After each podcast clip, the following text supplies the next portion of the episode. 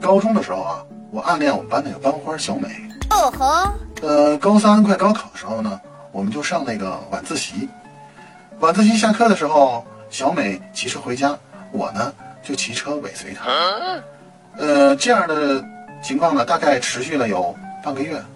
我当时心想吧，嗯，我这么每天呃坚持不断的去护送小美，这样的话呢，我这颗爱心一定会感动小美的。嘿嘿，可是有一天，我没有感动小美，结果我却被动了。